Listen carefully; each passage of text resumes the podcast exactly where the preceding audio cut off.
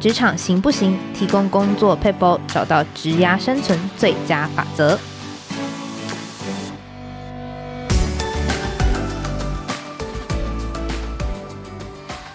Hello，听众朋友，大家好，我是经理人月刊采访编辑吴美心。在今天的单元，我们会提供职场大小困扰的小撇步，让你解决工作烦恼，即学即用，为职涯加分。诶，最近在组织当中，各位主管们有困扰吗？你们的组织成员好像常常离职。其实呢，根据 LinkedIn 的调查呢，越来越多人会发现，在到职后不适合，会在一年离职。那他把这种现象呢，称之为快速离职，而且是从二零二一年八月之后开始的一个新现象。也就是说，新进的员工在一年内。就离职的比率其实正在提升。那我们今天谈的议题呢，就是在谈面对新员工快速离职，主管该怎么办？那邀请我们的副总编辑张玉琪 Amy 来跟我们分享。嗨，各位经理人 Podcast 的听众朋友们，大家好，我是副总编辑张玉琪 Amy。好，那其实根据 LinkedIn 的调查呢，他就发现说，快速离职这个现象，它发生在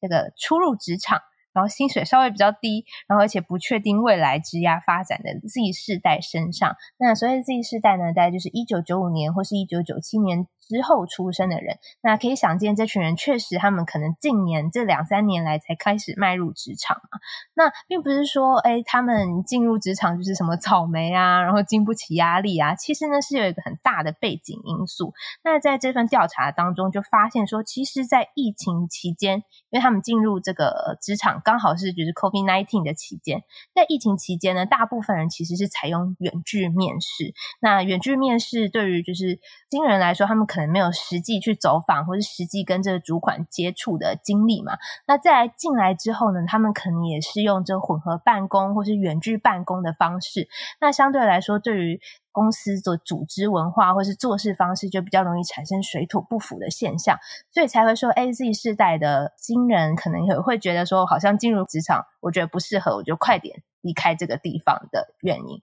那好像 Amy 自己也有一些 经验，是吗？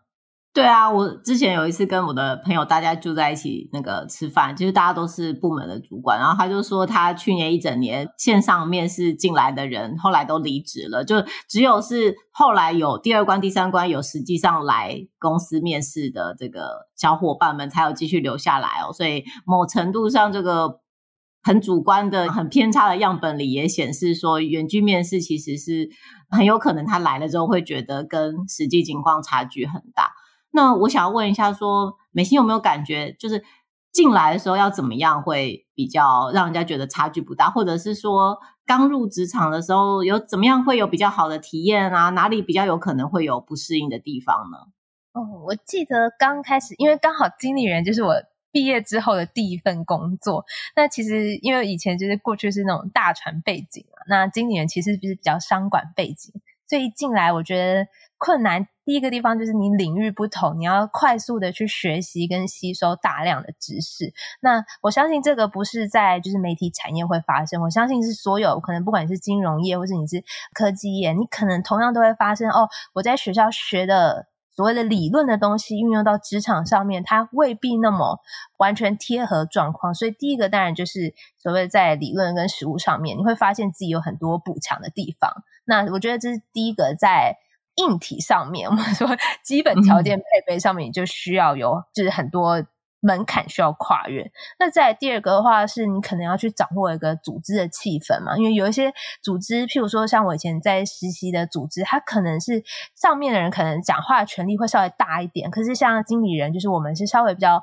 平行的单位，那。可能以前我不需要有太多自己的发言或者太多自己的意见，可是，在经理人我可能就需要更强调自己的想法是什么，然后自己的喜好是什么，你需要把个人的想法更加被凸显。那我觉得这个也是在每个单呃每个。公司转换的过程当中，我们需要去拿捏说，哦，到底在这个公司的位置或者这个组织的气氛，我应该扮演什么样子的角色，会比较容易快速融入。所以，我觉得这是在新人一开始，不管是软性或是我们说硬体条件上面，我们都需要去呃跨越的一个门槛。那我相信，如果是对于就是远距面试，或者是他是呃混合办公的人来说，这个他的那个门槛条件。可能就会更高，或是你需要适应的时间就更长。那其实，在 Inc 杂志里面当中，他就提到说，如果说你希望雇主主管希望新进员工可以留下来，其实需要打造一个很好的员工体验。那所以我想要问艾咪说，嗯、就是从主管的角度来看，你会觉得说新人他第一件事情要掌握的是做事的方法吗？其实我以前坦白说，我的确是这样想，就觉得说，哦，新人要赶快的学会做事情的方法，会比较有安全感啊。不过现在可能情况会有一点改变，就是会变得比较关心新人的，他在有没有融入这个组织啊？他在组织里面有没有认识人啊？我们的专栏作家就写过一篇文章，他讲说，其实，在疫情期间，很多人都体验了这个远距工作，所以他会比较有孤独感，他会重新思考他跟工作之间，或是他跟公司、跟同事之间。间的关系，所以他来到这个公司，他可能会有一个缺乏。如果他是到了一个混合办公的公司的话，他的第一个问题其实可能是没有归属感。像我们可能以往都是希望说啊，我们赶快给你新人手册啊，赶快教你怎么做事情的方法，但是没有特别去想要怎么样让你赶快交到朋友。那我们其实后来网站上有一篇文章就会讲到说，其实让新人融入组织的方法是让他可以赶快的跟同事建立关系，所以比起以往，也许我们刚开始的时候都会习惯分配给他那种。小小的他自己可以做完，然后一点点挑战性，没有非常困难的这个工作，让他可以很快做出成绩。但是在这个网站上这篇文章里面，他就有讲到说，他觉得其实如果他就做他独立的专案，他可能会没有跟其他人互动。你反而应该要设计一个是。他必须要透过其他同事协助才能完成的事情，然后甚至于可以让他参与跨部门的专案，让他可以赶快的去接触到全公司每个部门在做什么，每个部门有谁，然后或者是去探索一下这个新进员工的专长是什么，让其他的同事可以借助他的专长哦，比如说哦，他英文很好，所以其他同事可以借助他的这个语言专才，可以做什么样的事情。然后最后，我觉得这个题目是非常受用。就是当他刚开始到职的时候，你在评估他的进度的时候，你也许不是要去问说你做完了吗？做到哪里啦？而是可以问他说：“哎，你跟哪些人讲过话了？”你就可以知道说：“哎，他在组织里面，他是不是所有的你的部门里面的人都认识啦？是不是都讲过话，都取得应该取得的帮助了？”嗯，我觉得这个提醒真的。还蛮受用，因为以前都会想说，我就是给新人大量的资讯、大量的文件，让他们自行去吸收跟消化。可是因为在现在远距办公的情形之下，可能新人他消化完之后，他可能更想要取得协助，说，哎，我该怎么做？我有问题，我可以问谁？那我相信，在就是过去的这种组织文化当中，新人遇到这个问题，其实我就是指派一个职场的导师，或者是指派一个老鸟去专门协助这个新人嘛。那这个做法也是有助于让新人留下的吗？嗯、对，我我觉得这也是我自己的一个反省。就我以前带同事的方式也是这样，就是比如说像刚刚。Follow 前面就是有一些小小的工作的时候，我会指派每一个小工作会有一个小小的小老师，就是哎，这件事情你不会你就问他，这件事情你不会你就问另外一个人，然后就是有一点像是导师的制度。但是其实我们看到文章会提醒我们说，有时候同学就是新人，他需要的不见得是真的是只是说工作如何完成的这个老鸟，而是。有一些小事情，就是怎么样申请文具啊，怎么样报账啊，跟谁要怎么沟通啊，这种可能比较 soft skill 或者小事情、琐事的事情，他会觉得要问别人事情是有一点点难以启齿，尤其是在远距的时代。以前你可能坐在办公室里面，就只要转头就问隔壁说：“哎，请问一下这张怎么填？”但如果你是远距或混合办公，有些问题你可能会觉得：“哎，我没办法马上的就。”找到谁，然后这个问题看起来又很小，要去打扰谁比较好呢？就是会有点害羞，所以反而是如果公司里面有指派，就也许未必是导师，而是好同事的这个方向，就是关心一下这些杂事情要怎么做啊，应该怎么去跟谁沟通啊，这种事情，好同事其实是更能够帮助新人，就是跟其他同事建立关系的。所以对于主管的提醒，就会是说，除了去关心新进员工要知道什么。还要去想说，新进员工应该要去认识谁？我觉得就人际关系的这个部分是蛮重要的。嗯，讲到那个就是问杂事、问琐事这个例子，我就非常有感，因为其实刚刚有提到，就是经理人是我出社会之后的第一份工作。那那时候我就是要申请文具，我就想说，啊，到底要跟谁申请？然后申请之后，我还记得有个很具体的案例，就是我们的那个铅笔是要用削铅笔机的。然后我已经很久很久没有用削铅笔机，就现在大部分人都是用按的嘛。然后我已经很久没有用削铅笔机，所以已经忘记削铅笔机怎么用。然后刚好那时候有一个同事就路过，他就说：“天哪，你竟然连削铅笔机就不会用！” 他就帮我用。但我觉得这个帮助就是非常大，不然我可能就会在那边很尴尬，我也不知道到底该怎么办，因为就是我已经忘记削铅笔机怎么用。就是这种非常小的琐事，可是如果有同事可以稍微提供这种琐事上面的协助，我自己会觉得帮助是非常大的。那其实我们之前在采访正大气管系胡昌教授呢，他就有提到说，如果这组织气氛它是很良好的，那平常人际互动也很多，那其实。新人他要去找到一个非正式的导师关系，也就是像刚刚提到的这种类似好同事的角色，其实相对来说比较容易的。那在现在远距办公的体系呢，其实也是，诶，除了会议之外，比如说我们可能呃周一固定会议，或是周五固定会议，除了那段时间进办公室之外，其实主管可以想说，哦，我们会议完之后，我们是不是可以一起吃个午餐啊？或者我们偶尔举办一些 Happy Hour 这种很软性，不为特定目的，只是可能让大家聚在一起的这种。聚会的时间，其实也会让新人比较知道说，哦，在这个组织当中到底有谁，然后我可以跟谁聊天，我觉得比较舒服自在。然后哪些人会比较愿意提供这种很软性的杂事的协助，其实也是有很大的帮助。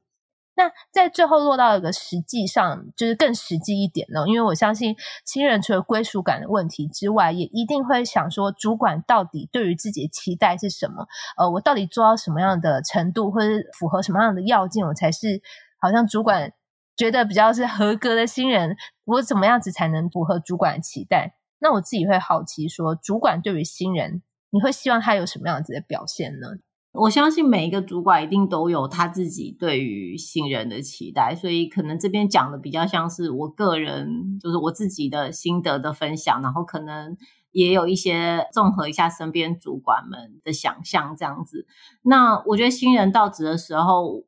主管们都会知道，新人其实要学的东西很多，所以对于你的要学的东西很多这件事情，主管是很有心理准备的。那其实这段时间内，主管比较想要看到的是你的态度怎么样，就是你有没有很积极想要学习啊，你的这个有没有足够的主动性。所以第一个事情是，如果我分派工作给你的时候，你一定要马上问说什么时候要交，deadline 是什么时候。然后交的程度如何？就是只要派工作给你，一定要设法去搞懂这个工作的要求是什么，截止期限是什么，要做到什么程度。这个东西就是掌握你的主动性、积极性。那只要这个事情你问清楚了之后，也完成了，就是在 deadline 之前交了，你跟主管之间就会建立一个正向的循环，就是算是一个好的循环。那第二件事情就是，新人在进入公司的时候，因为他还没有被同化，所以很多时候主管会问问看你的意见，就是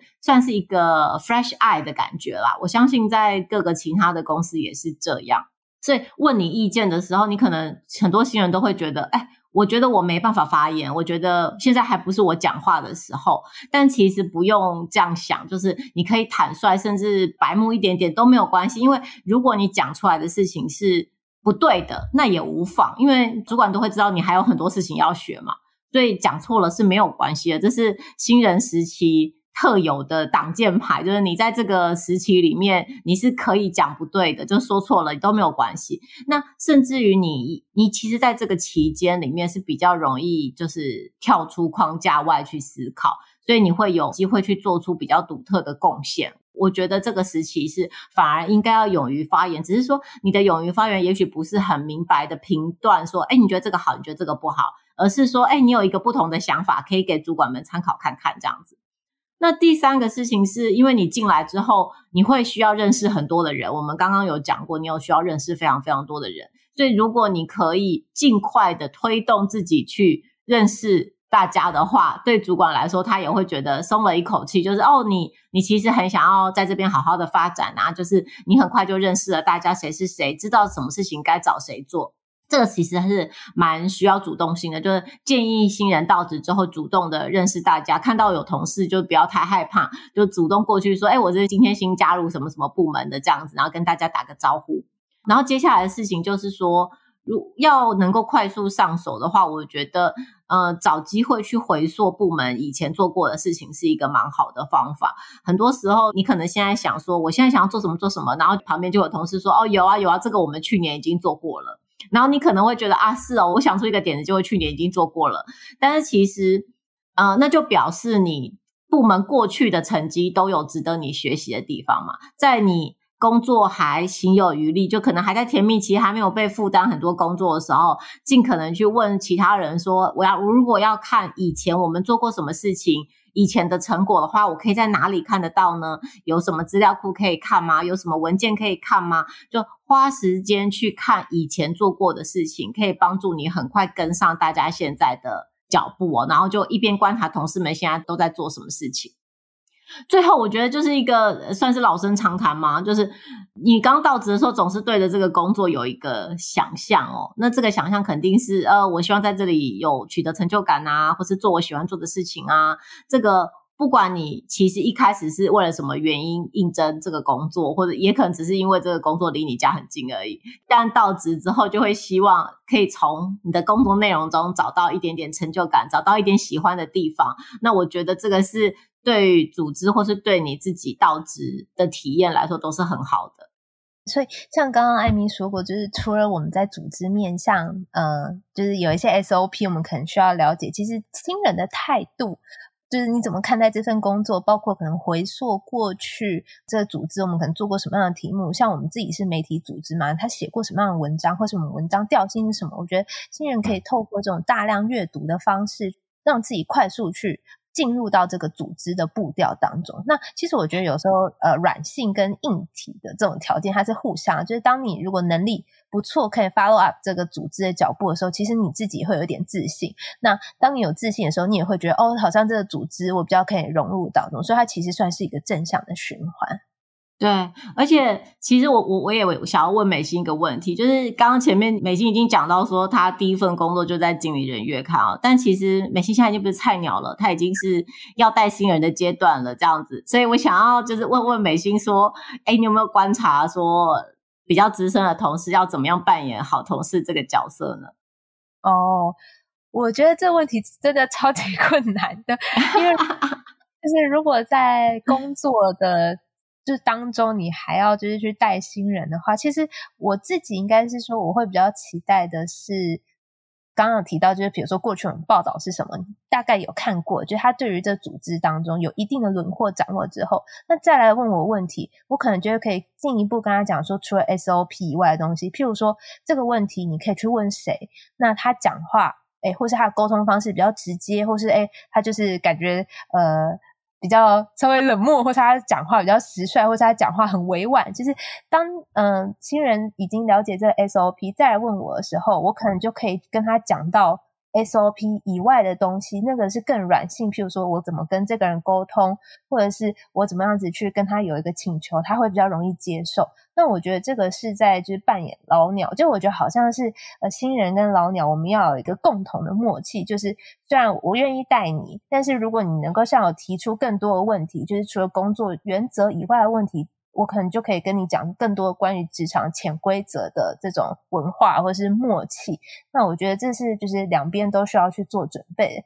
那对于老鸟来说，不要就是觉得说自己好像年纪比较长，所以就是去否定新人的意见。其实他们的新人的意见都是很宝贵，因为他们都还在，就我们自己也都经历过新人的阶段，就是他们还在学习跟摸索，所以提出的想法其实都很珍贵。那我们可能就是去想说，我们怎么让他的想法更有发展性，然后可以更就是回归到这组织的我们需要的方向。就我觉得是不要去否定，就是。新人的意见，而是让他们有一个想法或者思维上面的一个指示，我觉得是一个比较好的协助方法。嗯，感觉被美心带的新人应该都会过得很好，发展的很好。谢谢艾米。